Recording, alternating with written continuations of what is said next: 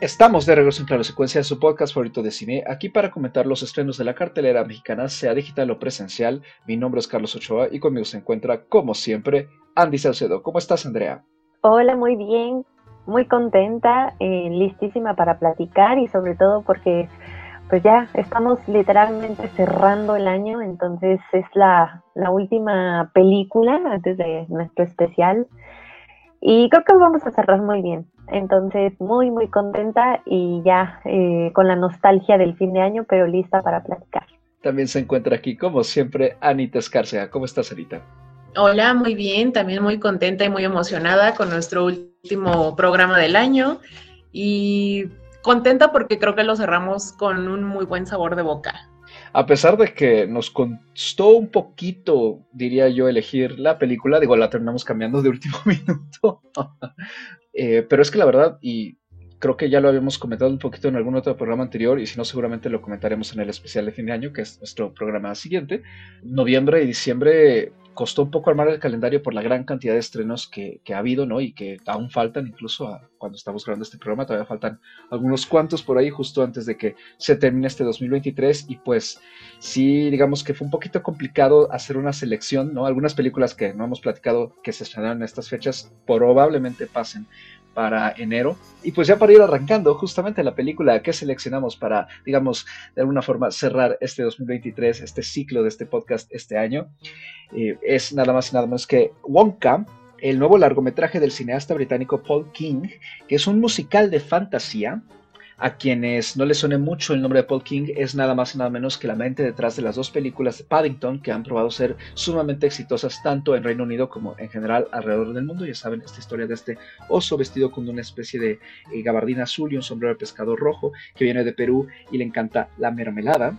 Y pues él justamente ha sido el encargado de confeccionar esta, digamos, historia de origen, eh, escrita por él junto con Simon Farnaby, es una especie de precuela de el personaje de Willy Wonka que viene de la mano y pluma de Roald Dahl, este autor que también ya hemos comentado aquí recientemente, no ha sido un año particularmente prolífico en cuanto a adaptaciones de Roald Dahl, justo platicamos de él en nuestro especial de Wes Anderson y los cortometrajes que estrenó basados en algunos de sus cuentos que pueden encontrar en Netflix por si no les han eh, por si no los han checado y por si no han escuchado ese programa. La película está protagonizada pues, por un elenco tremendamente grande, pero en particular la estrella es nada más nada menos que Timothée Chalamet, son este chico estrella que está eh, despegando por todo lo ancho desde que protagonizó eh, Call Me By Your Name ya hace unos seis años. Lo acompañan Kayla Lane, Keegan Michael Key, Patterson Joseph, Matt Lucas, Matthew Dainton, Sally Hawkins, Rowan Atkinson, Jim Carter, Olivia Colman y Hugh Grant en una aparición especial como uno de los famosos Umpalumpas que pertenecen a este universo de Willy Wonka. Eh, la película obviamente hace mancuerna con ese estreno que en su momento fue de culto, ¿no? De 1971, protagonizado por Jim Wilder. La banda sonora en esta ocasión corrió a mano de Joey Talbot y las canciones originales para la película fueron creadas por Neil Hannon, que es el vocalista del grupo de pop irlandés The Divine Comedy. La película en general ha tenido una excelente recepción por parte de la audiencia y de la crítica y algunos incluso ya mencionan que probablemente se convierta en un clásico contemporáneo, sobre todo para la fecha decembrina y para reuniones familiares. Justamente se está estrenando en este cierre de año y pues ya para ir arrancando esta breve discusión, Andy, por favor, cuéntanos de qué trata brevemente Wonka. Bueno, pues la película Wonka nos narra eh, la historia de este ya conocido personaje que es Willy Wonka en sus años de juventud, ¿no? Cuando apenas eh, está luchando por sus sueños, ¿no? Por conseguir abrir su tienda y su fábrica de chocolates para convertirse en el mejor chocolatero del mundo este Willy Wonka pues se, enfrenta justamente em, a diferentes circunstancias, ¿no? principalmente que pues no cuenta con recursos ni dinero y eh, se ve estafado por eh, un, par de, personajes muy particulares que lo hacen trabajar ¿no? en una lavandería prácticamente día y noche, ¿no? Entonces Willy tiene que ingeniarse eh, la forma de escapar, ¿no? Para empezar a vender sus chocolates eh, con ayuda de una chica que trabaja justamente en, este lugar eh, llamada Noodle. Ella lo ayuda justo a escapar eh, en ciertos momentos, ¿no? Para que él pueda vender. Sin embargo, pues también se va a enfrentar a los competidores chocolateros de la ciudad, ¿no? Que no quieren que Willy Wonka venda sus chocolates y por lo cual, pues, sobornan a la policía para que esta detenga el plan de Wonka de poder instalar su tienda en la ciudad. Entonces, de eso va la historia y como comentaba Carlos, pues es un musical, entonces vamos viendo justamente este recorrido o esta travesía de, de Willy Wonka con algunos números musicales y con algunos personajes nuevos y algún otro conocido, como los Umpalumpas. Muchas gracias, Andy. Y pues ahora sí, Anita, inicias tú en esta ocasión. ¿Qué te pareció de entrada este musical de fantasía? ¿Te gustó o no te gustó? Ay, a mí me encantó. a mí, yo llegué con, con expectativas, pues no voy a decir que expectativas bajas, pero yo no sabía realmente qué esperar, ¿no? Cuando llegué a la sala de cine, yo no había visto más que el trailer que vimos todos en, alguna otra función de cine. Y debo decir que a mí me sorprendió para bien, me gustó mucho la película, me gustó mucho el musical, los niveles de producción que tiene, las canciones, creo que todo hace que, te meta como en este mood, ¿no? Muy, muy mágico, muy del estilo como ya lo habíamos visto con Paddington y Paddington 2. Y creo que sigue como una tradición, ¿no? De, de este tipo de películas inglesas, comedias fantásticas musicales y pues yo salí con, con una sonrisa en la cara, ¿no? A mí me gustó mucho lo que vi. Andy, ¿a ti qué te pareció Wonka? Mm, yo también estaba con muchas dudas al respecto de la película. en términos muy generales, la verdad es que no me había llamado nada la atención. No soy muy seguidora de, de Wonka. Las películas solo he visto una, desafortunadamente, ¿no? Porque pues no, no podré hacer referencias y comparativas en ese sentido. Eh, solo conozco esta que hizo Johnny Depp hace algunos, ya varios años.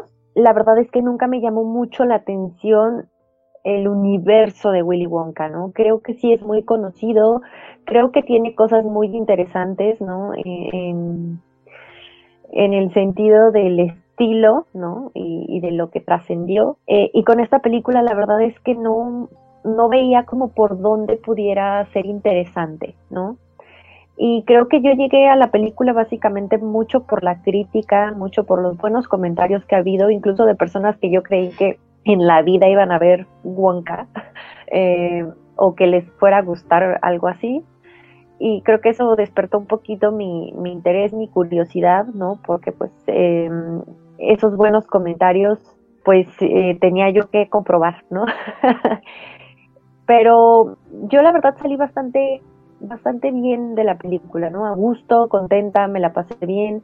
Hubo algunas cosillas que por ahí puede ser que me hayan costado, pero creo que tiene que ver justo porque ya lo he mencionado aquí, es un poco contradictorio. Me cuesta trabajo cierto tipo de musical, ¿no? De hecho, ya cuando sé de entrada que una película es musical, siempre tengo muchas reservas al respecto. Y también creo que, por ejemplo, los Umpalumpas a mí nunca me han gustado. Entonces, ahí tenía yo problemas con ciertos detalles de la película. Creo que al final la disfruté en general, ¿no? Me pareció bastante espectacular en muchos aspectos y creo que ya, ya lo diré, creo un poquito más en los comentarios finales, pero pues fue un buen año para Warner. No sé qué vaya a pasar con, con Aquaman, qué, horror, pero fuera de eso creo que ha tenido unas apuestas un poquito singulares, ¿no? Este año con Barbie y con Wonka, y le salieron, al menos esas dos, ¿no? Creo sí por ahí hubo eh, otras como Blue Beetle, pero al final pues al menos estas que eran como las más esperadas, pero también las que tenían más reservas, que son Barbie y Wonka, pues les, les ha ido bien en taquilla. Entonces, en términos generales de, de mi experiencia con Wonka, es mucho mejor de lo que yo esperaba. Yo me sumo justamente a este comentario mutuo que ya establecieron ustedes, de, superó las expectativas. Yo tampoco sabía muy bien qué esperar nada más había visto, como tú, Anita, ¿no? El primer tráiler, que curiosamente ese tráiler, pensándolo bien, ¿no? Después de un rato, evitaba mencionar que era un musical. De hecho, no hay ninguna canción casi en, ese tráiler. Pero podía verse entre líneas, creo yo, en algunas escenas que conformaban parte de ese montaje de un minuto y cacho, que justamente iba a haber por lo menos baile, ¿no? Entonces, a mí me da la impresión que eso era un poco para no repeler a la audiencia que justamente no es muy afecta a los musicales, en la cual yo también me incluyo un poco, ¿no? Yo estoy exactamente igual que tú, Andy, no sé si lo he comentado aquí en algún otro programa, o sea, también con los musicales de repente yo tengo mis reservas, pero sobre todo en cuestión del tipo de musical que es, ¿no? Cuando yo siento que es muy teatral, que es como teatro filmado, es cuando no me gusta, ¿no? Y, en algo, y algo que me gusta mucho de Wonka es que en general la sentí bastante adaptada al estilo cinematográfico, eh, me gusta mucho el estilo de las canciones y también la manera en que pone muchas cosas en escena y en general salí pues bastante maravillado, o sea, me, la pasé muy bien. Eh, me parece que es una película no solo divertida, entretenida y bonita, sino que además creo que maneja un gran mensaje, ¿no? Y a lo mejor sonará como muy cursi también, ¿no? Pero creo que ofrece un mensaje muy bonito como para cerrar el año, en, particular para el entretenimiento familiar, ¿no? Yo creo que no dudo que haya un sector de la audiencia infantil que probablemente quede bastante encantado con la película. Yo mientras lo veía dije, creo que si hubiera visto esto a mis 9, 10 años, habría quedado fascinado de verdad.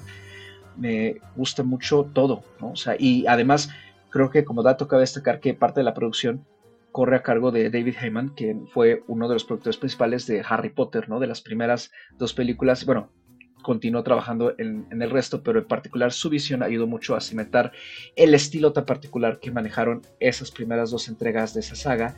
Y creo yo que se sigue viendo mucho aquí ese toque de, de Heyman, en particular en el diseño de producción y en, el, y en la atmósfera que maneja Wonka. Me gusta mucho cómo nos sumerge en este mundo de fantasía sin explicarnos muchas cosas, pero al mismo tiempo se siente todo muy natural, muy orgánico. Willy Wonka es una especie de mago también y su magia no es necesario saber de dónde proviene, simplemente es.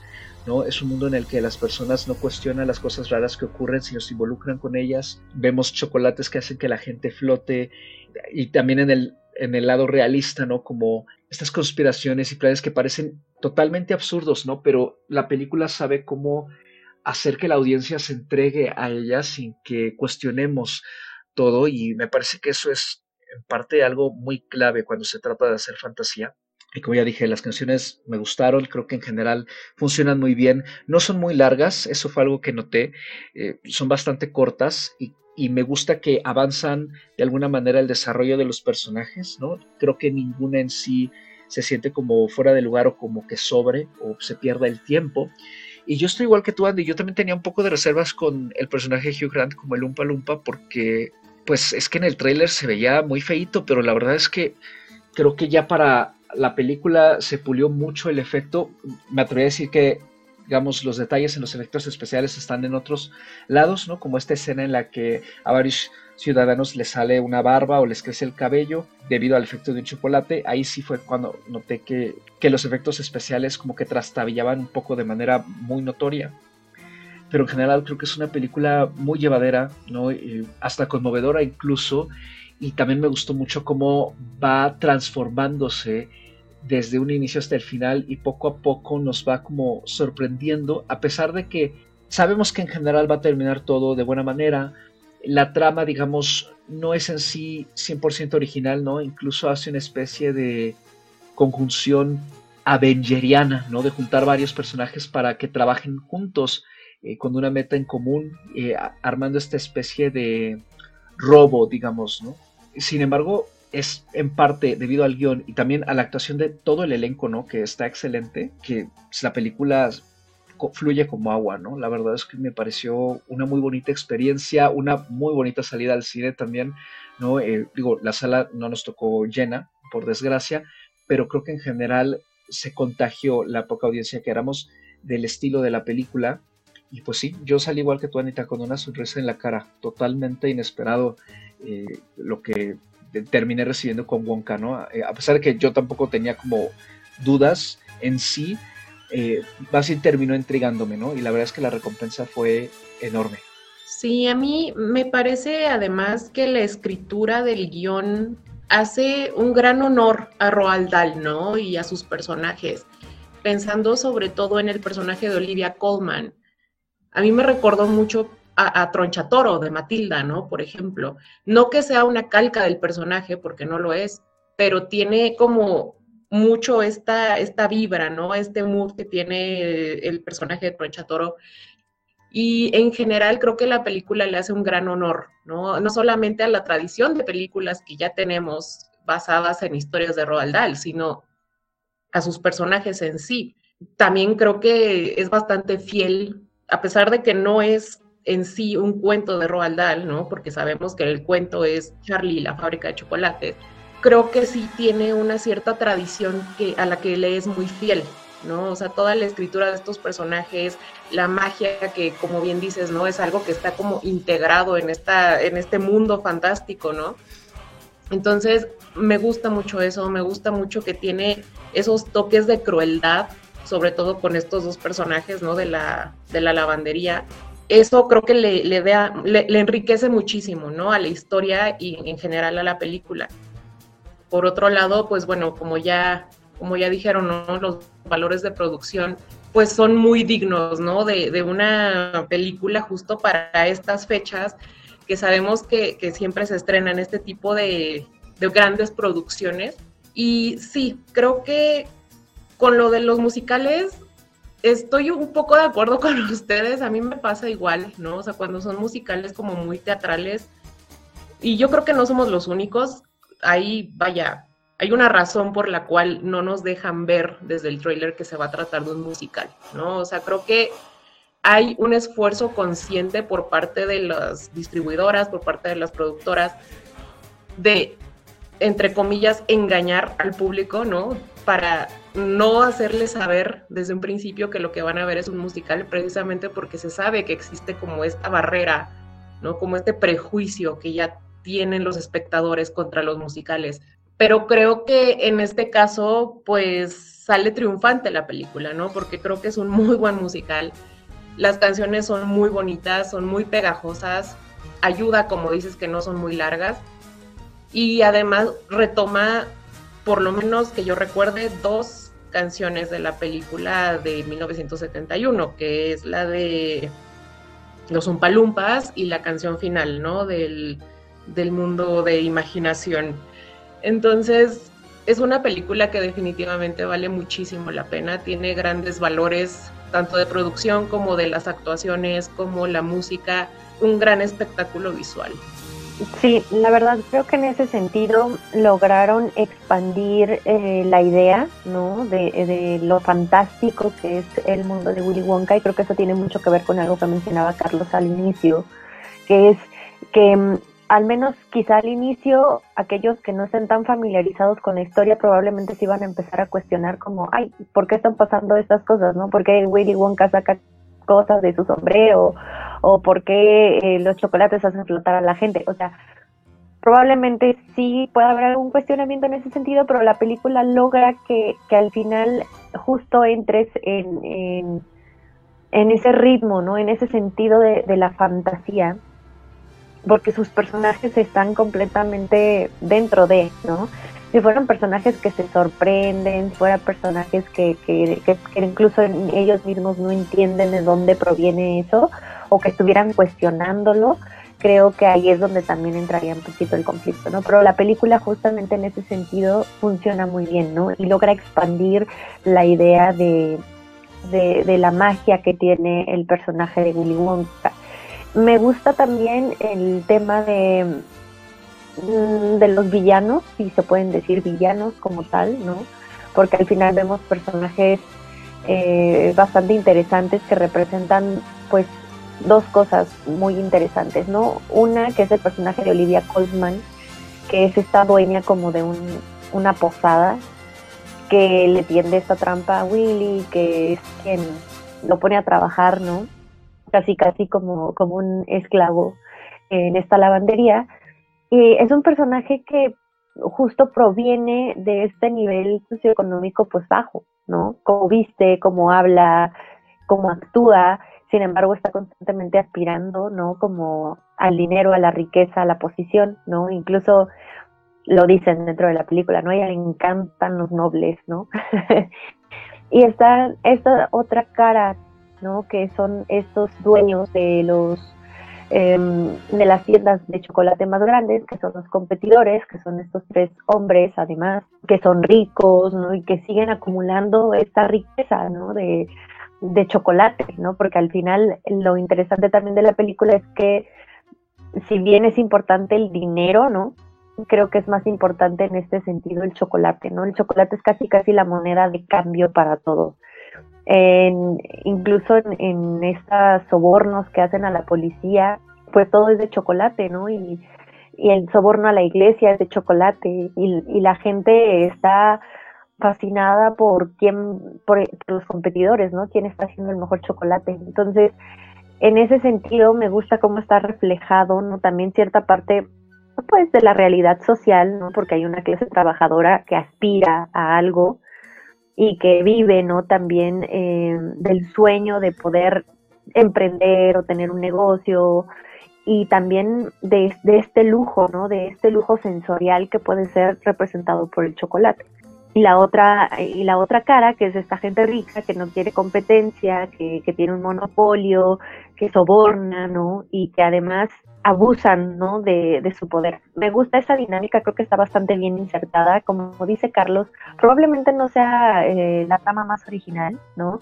Pero me gusta que la saben hacer funcionar en términos del, de conjuntar la fantasía, ¿no? De todos los elementos fantásticos de, de Willy Wonka, haciendo el chocolate como la moneda de cambio y, y, un objeto que representa muchas cosas. Representa los sueños, representa la unión, representa la fantasía, ¿no? Eh, el que haya árboles en donde hay cerezas de chocolate, o sea, ese tipo de cosas eh, le dan un simbolismo al, chocolate en sí.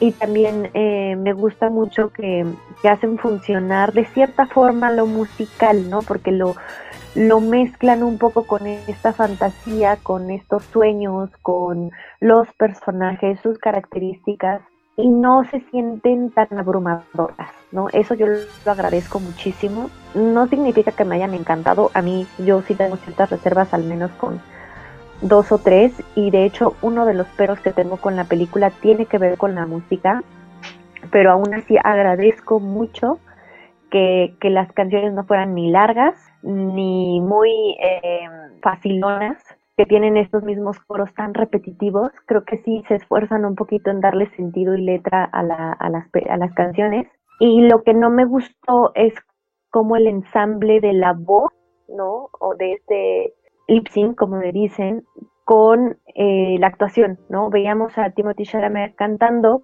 pero su el movimiento de su boca no correspondía del todo con la canción por ciertos momentos, ¿no? Entonces se veía justamente Mm, en ese sentido mal sincronizado. Me ha pasado poco, no recuerdo muchas películas en donde haya visto eso, pero cuando lo veo como que automáticamente cada vez que cantan me estoy fijando en eso. O sea, para mí es un factor de distracción de repente, ¿no? Entonces eso puede jugar un poquito en contra. Les digo, es de las pocas cosas que no, que no me encantaron de la película, pero bueno, ¿no? Eh, insisto, se agradece que incluso la parte musical haya sido bastante cuidada en, en, el aspecto de la duración y de las letras y de los ritmos. Y creo que se enfocan un poquito más en la primera parte de la película y ya en la segunda parte las dejan más, todavía más cortas y mucho más espaciadas, ¿no? Entonces, creo que hay varios elementos que hacen que la película funcione muy bien y uno de ellos es justamente estos que ya mencionaba, ¿no? Diferentes elementos y simbolismos que hay dentro de la película representado por los personajes y por el chocolate en sí.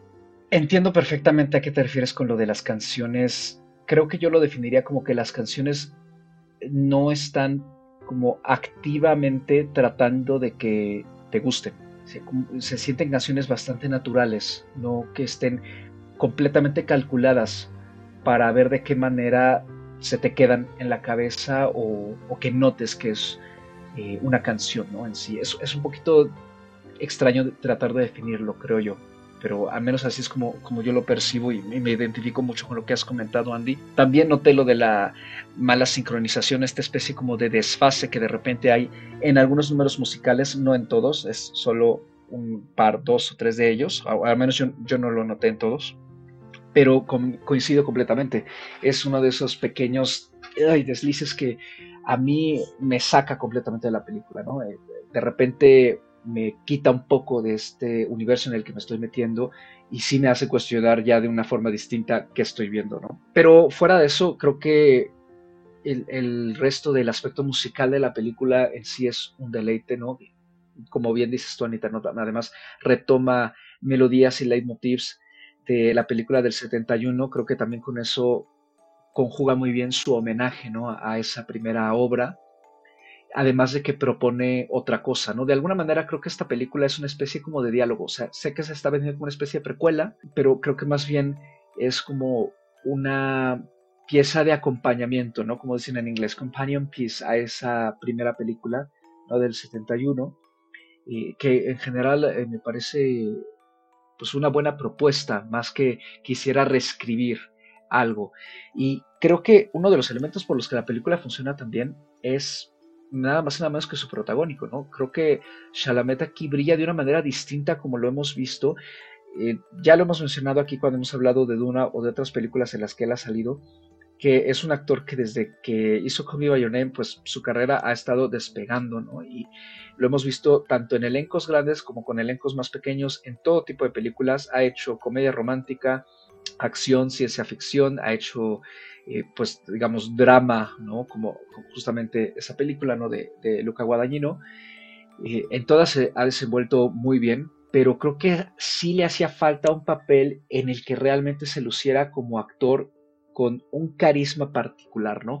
No digo que no lo hiciera en algunos de estos títulos previos, pero en general siempre ha estado compartiendo pantalla con el resto, ¿no? Y en el caso de Dune, aunque él es el protagónico, también eh, la película, digamos que de alguna manera opaca mucho a la actuación de su elenco por todos los aspectos técnicos, además de la complejidad de su historia, ¿no? Y aquí es en sí la actuación de Chalamet la que está al frente, bajo el reflector, ¿no? Y yo ya lo había notado en los trailers, pero dije, bueno, hay que, hay que ver la película, ¿no? Para justamente confirmar o no. Em, el carisma en particular que se necesita para interpretar un personaje como está planteado aquí Willy Wonka, ¿no? Que tiene que tener una, pequeña dosis como de locura, una pequeña dosis quizá de un aspecto malicioso también, de travesura, pero al mismo tiempo una ingenuidad muy particular, porque el personaje es, muy ingenuo, esa es una de sus debilidades, por ejemplo. También cierta sinceridad de corazón. Es una serie de, eh, detalles eh, emocionales de, construcción de personaje que tiene este Wonka, que creo yo, Chalamet, pues, no sé, le cae como anillo al dedo. O sea, me pareció tremendamente disfrutable ver cómo él se desenvuelve con el personaje, incluso en términos vocales. No es un gran vocalista, eh, y creo que eso la película en sí lo deja bastante claro, pero se siente como un personaje bastante real a pesar de que es de fantasía, ¿no? O sea, muy humano en ese sentido y me gusta que en términos de las canciones el aspecto vocal se va más hacia el lado de, como se comentó un poco en su momento con La La Land, ¿no? De que decían, es que ni Emma Stone ni Ryan Gosling son tan buenos vocalistas, ¿no? Creo que hay esta parte del detalle también, ¿no? Y hace que la película se sienta un poco más natural a que si tuviéramos estas voces soprano, ¿no? Tipo como, por ejemplo, lo hacían incluso las películas animadas de Disney, ¿no? Que de repente eh, no sé, la princesa Aurora tenía una voz así de mezzo, porque era, una, era parte de los encantos de esos personajes. Aquí me parece que funciona muy bien eh, con el hecho de que las voces sean, pues digamos, como parte del promedio de lo que hay a nuestro alrededor, ¿no? Hace que se sientan más reales los personajes a mi gusto. Y además también creo que tiene una fisicalidad para realizar tanto el aspecto comédico del personaje como también el aspecto emocional que funciona muy bien en conjunto con el resto del elenco, que de por sí está excelente, ¿no? Y hay algunos grandes nombres, ¿no? De, del cine, de la televisión británicos actuales, ¿no? Como por ejemplo Jim Carter, está justamente Olivia Colman, Hugh Grant, ¿no? También está Matt Lucas, Matthew Boyton, que han hecho varias cosas en la televisión británica y que en general son bastante eh, bien recibidos ¿no? por parte de la audiencia de ese país. Entonces, creo que en sí es una fórmula como de oro, lo que propone Wonka y la verdad es que sale muy bien librada. Los distintos actos en los que se divide la historia también me parece que fluyen muy bien. Me gustó mucho, por ejemplo, este hecho de que no hacemos tanto énfasis en esta especie de background de su personaje, salvo un poquito, y que el flashback no se siente recargado ni pesado, y que además la película misma va reforzando ciertas palabras y ciertos dichos de algunos personajes a lo largo de ella y establece subtramas que aunque sean pequeñas, todas en general las termina de cerrar bastante bien, ¿no? Y que además hace este énfasis a veces cinematográfico y a veces en términos de diálogo en ciertos detalles que también retoma siempre hacia el final. Entonces, a mí me parece que es una película muy, muy redonda.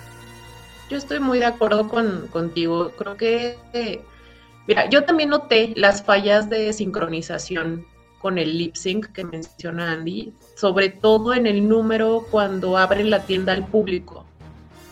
Y otro pequeño pero que yo tendría con la, película es más bien con el cast de Noodle, esta niña Kala Lane, que me parece que su nivel de actuación no estaba en la misma página que el resto del cast. No, de repente parece como que ella está en otra película. Pero al final me parece que es un pero menor el que tengo, porque realmente quien sostiene la película es Chalamet. Y la verdad, hay que decirlo, hace un gran, gran trabajo igual Olivia Colman, creo que ella también merece su mención aparte, creo que ambos fueron mis dos actuaciones favoritas en esta película. Y me gusta que es un papel muy distinto a lo que le hemos visto a Chalamet. Creo que si ya se había desarrollado muy bien como actor, trabajando con grandes directores y haciendo mucho, muchos diferentes tipos de películas, yo creo que con esto queda consolidado, ¿no? Me parece que es un actor muy, muy talentoso, tiene un carisma, una química en pantalla que es muy particular. Entonces yo estoy muy de acuerdo contigo, porque la película entera sería muy distinta con otro actor al frente, ¿no? O sea, yo, yo sí creo que Chalamet se lleva la película él solito en sus hombros, con su respectiva mención aparte a Olivia Colman. Y vaya, ¿no? También el resto del cast creo que también hacen un muy buen trabajo, ¿no? En, en sus respectivos papeles y en su debida, en su debido peso, ¿no? Pues creo que sí fue un gran acierto para la película el, el haber tenido este, a este cast en general. Yo estoy muy de acuerdo con Anita. Justamente eso mismo pensé. Esta niña eh, no está en sincronía con todo el elenco.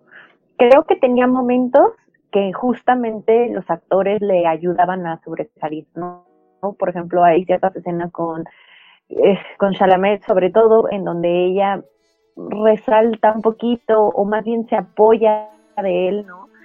Eh, igual con Olivia Colman, pero de ahí en fuera creo que justo el cast no es eh, totalmente el adecuado, ¿no? Carece como de esa chispa que necesitaba el personaje, porque al final el personaje se vuelve un aliado clave de, de Willy, ¿no?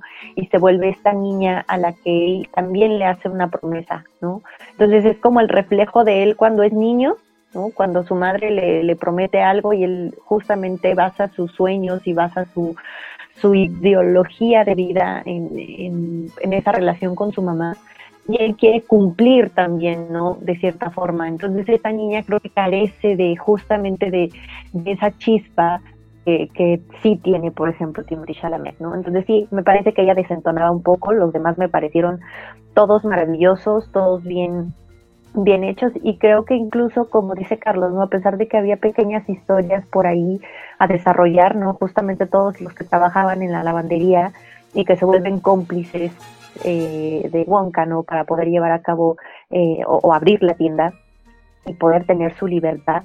Todos ellos tienen de cierta forma una personalidad bastante desarrollada, un background que al menos explica, ¿no? Nos dicen quiénes son y, y por qué están de cierta forma ahí, ¿no? Algunos tienen un poquito más de relevancia que otros, pero creo que en general, ¿sabes? la película sí se toma el tiempo, ¿no? Para decirnos quiénes son, aunque sea de una forma muy breve. Eso, eso me gustó. A pesar de que, de y Wonka cargan con todo el peso de la película, sí sientes que estás viendo más personajes en el fondo, no, no sientes que estás viendo todo el tiempo a alguien en pantalla, sino que estás viendo cómo interactúa con otros personajes. Creo que a mí híjole, no es que me moleste, pero tampoco, mm, bueno, me molesto menos de lo que yo de lo que yo esperaba, ¿no? El un palumpa con, con Hugh Grant, que también tenía yo mis reservas, porque como dice Carlos, en el trailer se veían horribles. Y la verdad es que, o sea, yo sé que Hugh Grant se, ha caracterizado por ser un actor de comedia romántica la mayor parte de su carrera, ¿no? Ya en los últimos eh, cerca de 5 a 10 años ha tratado de alejarse de, ese eh, género, ¿no? Y hacer cosas mucho más dramáticas, serias, eh, y explorar, explorar otro tipo de personajes. Sin embargo, creo que al ser el Umpa Lumpa, no, a mí no me encanta del todo. Insisto, no me molestó lo que yo creía que me iba a molestar, pero eso fue porque redujeron muchísimo la participación de los Umpa Lumpa en esta película, ¿no? O sea, aparecen en un par de escenas, como tres o cuatro escenas con momentos clave, le dan un trasfondo a su historia, ¿no? Y por qué están y por qué está en este caso el Umpalumpa de Hugh Grant ahí. Nos hacen ver que no todos los Umpalumpas son el mismo, no como en las otras películas.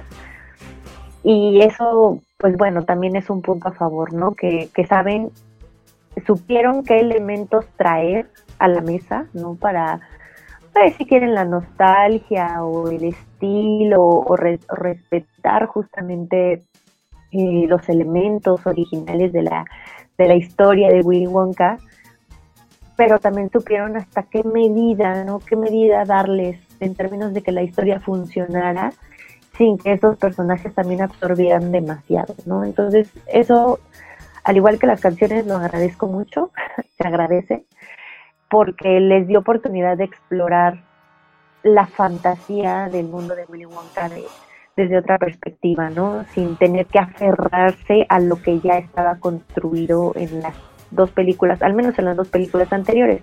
Entonces, pues sí creo que hay puntos a mejorar, tanto en términos como visuales como de audio, ¿no? Los que ya se mencionaron. En términos de guion me parece que funciona bastante bien, sí podrían mejorar algunos aspectos, algunas cosas, que no me encantan tanto como este esta historia final que tiene Nobu con uno de los villanos de, de la competencia de los chocolateros. Creo que eso está un poquito por demás, incluso forzado, pero bueno, todos los demás elementos funcionan. Te metes dentro de la película, te termina encantando el personaje de Wonka y eso es al final de lo más importante, ¿no? O sea, al final funciona muy bien. Fíjate, Andy, que yo estoy de acuerdo en que si hay algunos elementitos narrativos por ahí en el guion que de repente pudieran parecer, sí, forzados, pero me quedo mucho con parte de lo que decía Anita en un inicio, de que estoy de acuerdo que esta película sigue mucho esta especie de tradición ¿no? de películas familiares inglesas, generalmente ambientadas en Navidad o en invierno, o que en general tienen esta especie de ambientación, ¿no? No necesariamente navideña, pero, pero hay algo como que las identifica y hasta se pueden agrupar, de, cierta forma.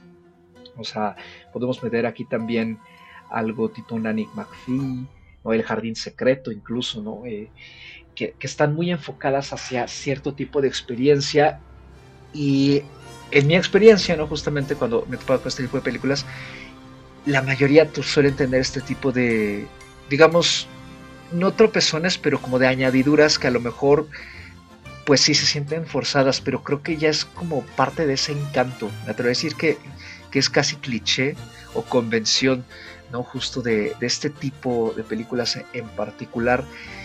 Entonces, por ejemplo, yo, yo sí las noté también, pero como que dije, bueno, pero es que así es esto. Entonces, eh, lo dejé pasar o a lo mejor eh, me, agarró mucho la, felicidad que, me estaba dando la película y entonces eh, la terminé viendo con menos objetividad de la esperada, que, también puede ser el caso, claro. Y a pesar de eso, en general creo que, que fluye, ¿no? O sea, son más bien como pequeñas... digamos, como pequeños rizos al final de la película que, que pues terminan de realizarla más, pero no por eso le pesan. En todo caso, creo que lo que le pesaría sería que, que si hubiera justamente alargado mucho el, manejo de algunas de las canciones o algunas secuencias, ¿no? Creo que varias de estas secuencias en general están bien medidas, ninguna se alarga más de lo necesario, me atrevería a decir, ¿no? Y algunas están insertadas incluso a manera de semi-flashback o incluso predicción a futuro, justamente para jugar también creo con la expectativa de la audiencia de qué va a pasar o exactamente qué pasó. ¿no? Creo que también ese es un buen truco en general muy de este tipo de películas y que Paul King claramente eh, lo tiene dominado a la perfección ¿no? con la práctica que ha tenido en Paddington. De hecho, la película en algunos pósters está siendo promocionada con ya un tagline que dice una historia confeccionada por Paul King, ¿no? Como que ya incluso al director, si bien no tiene una trayectoria tan amplia, se le está atribuyendo ya cierto peso, ¿no? a su nombre de que él es el que está detrás de este tipo de historias que nos han gustado desde que nos presentó justamente la primera aventura de Lucito Paddington. Y creo que en general la película pues está más que bien. Yo no tengo mucho más que decir, salvo recomendarla por todo lo ancho si en primera les gustan los musicales, en segunda este tipo de cine familiar es lo suyo y además les llama mucho la atención como para esta época del año, ¿no? Creo que sí, es una excelente opción eh, para cine, no solo de familia, creo también, o sea, con amistades, ¿no? A lo mejor con la pareja, o sea, o incluso en solitario. Creo que es una película que acaricia el alma, ¿no? Como para enternecer un poco de repente estas fechas que también suelen llenarse un poco de este Christmas blues, ¿no? De la tristeza decembrina, por ejemplo, de la depresión estacionaria, ¿no? Que, que le llaman también para algunas personas. Es una película con mucho corazón. Yo cerraría para Wonka eh, con cuatro estrellas bien sólidas. Sí la volvería a ver. Y me parece un estreno muy notable, eh, no solo de este cierre de año, sino en general, eh, con posibilidad incluso de colarse a mi top. Todavía eso está por verse. Pero pues sí, recomendadísima. Sobre todo si no tienen mucho que hacer o no quieren quedarse encerrados en casa el 25 de diciembre o en estos últimos días antes de que termine el 2023, es una gran opción para ir a ver al. Yo, pues yo estoy un poco igual que tú, yo la verdad recomendaría mucho la película, creo que es una fantasía visual y musical que vale mucho la pena para todo el público. Eh, yo también le di cuatro estrellas, tentada a subirse la cuatro y media, porque la verdad la disfruté muchísimo además, pensando un poco, ¿no? En, esto que, mencionábamos al principio, de que luego tenemos como un cierto prejuicio contra los musicales, invitar, ¿no? También al público a que no, no se dejen llevar por un aspecto negativo de los musicales, ¿no? Creo que hay musicales muy buenos, hemos platicado de algunos aquí mismo, entonces vale mucho la pena verla, las canciones se disfrutan bastante, y pues es una película bien bonita, ¿no? Yo creo que, yo creo que sí es muy recomendable para, toda la familia. Bueno, yo para cerrar, eh, sí, me quedaría con la recomendación de la película. La verdad es que creo que se pueden pasar un muy buen rato en familia o solitos, ¿no? Como dice Carlos, plan navideño. Funciona bastante bien eh, esta película. Y también vale la pena conocer un poquito más de esta historia, ¿no? Insisto, quizá yo no estaba tan, tan adentrada, eh, pero vaya, Willy Wonka es un personaje creo bastante, bastante conocido y si no lo conocen, esta es una muy buena oportunidad para hacerlo. Eh, me voy a quedar con las cuatro estrellitas. No creo subirle más, creo que eso ya es como mi, máximo y justo por los detalles que, que mencioné, ¿no? Creo que también es una cuestión muy subjetiva a lo mejor de, mi parte, pero sí rescato mucho eh, pues que sea una película con este corazón tan inglés, ¿no? Después de que estamos acostumbrados a ver muchas historias mm, americanas, ¿no? De, de, Estados Unidos que buscan simular o imitar o apropiarse, ¿no? De otras culturas, ¿no? Tradiciones me gusta que esta película sabe dónde tiene el corazón, ¿no? Tiene el corazón británico muy bien puesto y para cerrar el año me parece que es muy, muy buen estreno el de Wonka. Y pues con eso termina esta breve discusión sobre Wonka, que al momento en el que salga este programa va a continuar en las carteleras mexicanas en general de toda la República Mexicana y pues como hemos dicho, ¿no? corran a verla, es uno de esos estrenos que no se pueden perder de estos últimos días del 2023. Queda nada más la recomendación de este episodio, la última recomendación de este año que le cae en esta ocasión, le toca a Anita. Pues yo como recomendación traería las películas que ya mencionaron hace un rato, que son estas dos películas previas de Paul King, que son Paddington y Paddington 2. Son películas, si no las han visto, son imperdibles para mí, la verdad. Eh, Paddington es una película que en su momento yo quise ver por, por mera tradición, ¿no? Porque cuando yo era niña yo leía los libritos de las historias del osito Paddington, pero cinematográficamente son excelentes películas, son películas que tienen lo mismo que Wonka, ¿no? Estos valores de producción altísimos, estos eh, elencos también muy, pues resaltan, ¿no? O sea, en la primera película la villana es Nicole Kidman, la voz del oso Paddington es Bean Whishaw, eh, sale Sally Hawkins como, como la mamá de la familia que adopta Paddington, entonces son, son películas que tienen mucha fantasía, mucha magia, mucha imaginación, pero también mucho corazón y mucha esta tradición inglesa que ya mencionaba, ¿no? En la segunda película, de hecho, el villano es, es Hugh Grant. Y también es, es una maravilla, ¿no? O sea, yo de hecho estoy esperando con muchas ansias Paddington 3, que se va a estrenar en 2025. Yo recomiendo esas películas. Paddington, la primera la encuentran en Netflix y Paddington 2 me parece que se puede rentar en Prime y en Apple, me parece. Pues ahí lo tienen. También pueden cerrar el año haciendo una especie de triple función con Wonka y las dos películas de Paddington. Y pues con eso termina esta breve discusión. Ya nada más quedado nos pueden encontrar.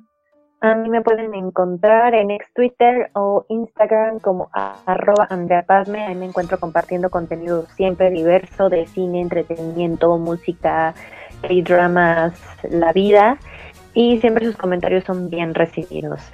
Les deseo lo mejor de este año y en el caso de mm, mi seguimiento a mi visionado, me pueden seguir por Letterbox como Padme con Y. Ahí tengo actualizado, a veces me tarda un poquito en actualizar lo último, pero mi lista de lo mejor del año y de los años anteriores siempre está bien actualizada. A mí me pueden encontrar en ex Twitter o en Instagram como arroba animalceluloide. Ya saben, yo no tengo nada más que hacer y ahí me encuentran siempre. Si quieren seguir mi visionado de películas, en Letterboxd me encuentran como Ana Escárcega y pues bueno, me queda también desearles muy felices fiestas, un muy bonito fin de año y pues un 2024 lleno de cine.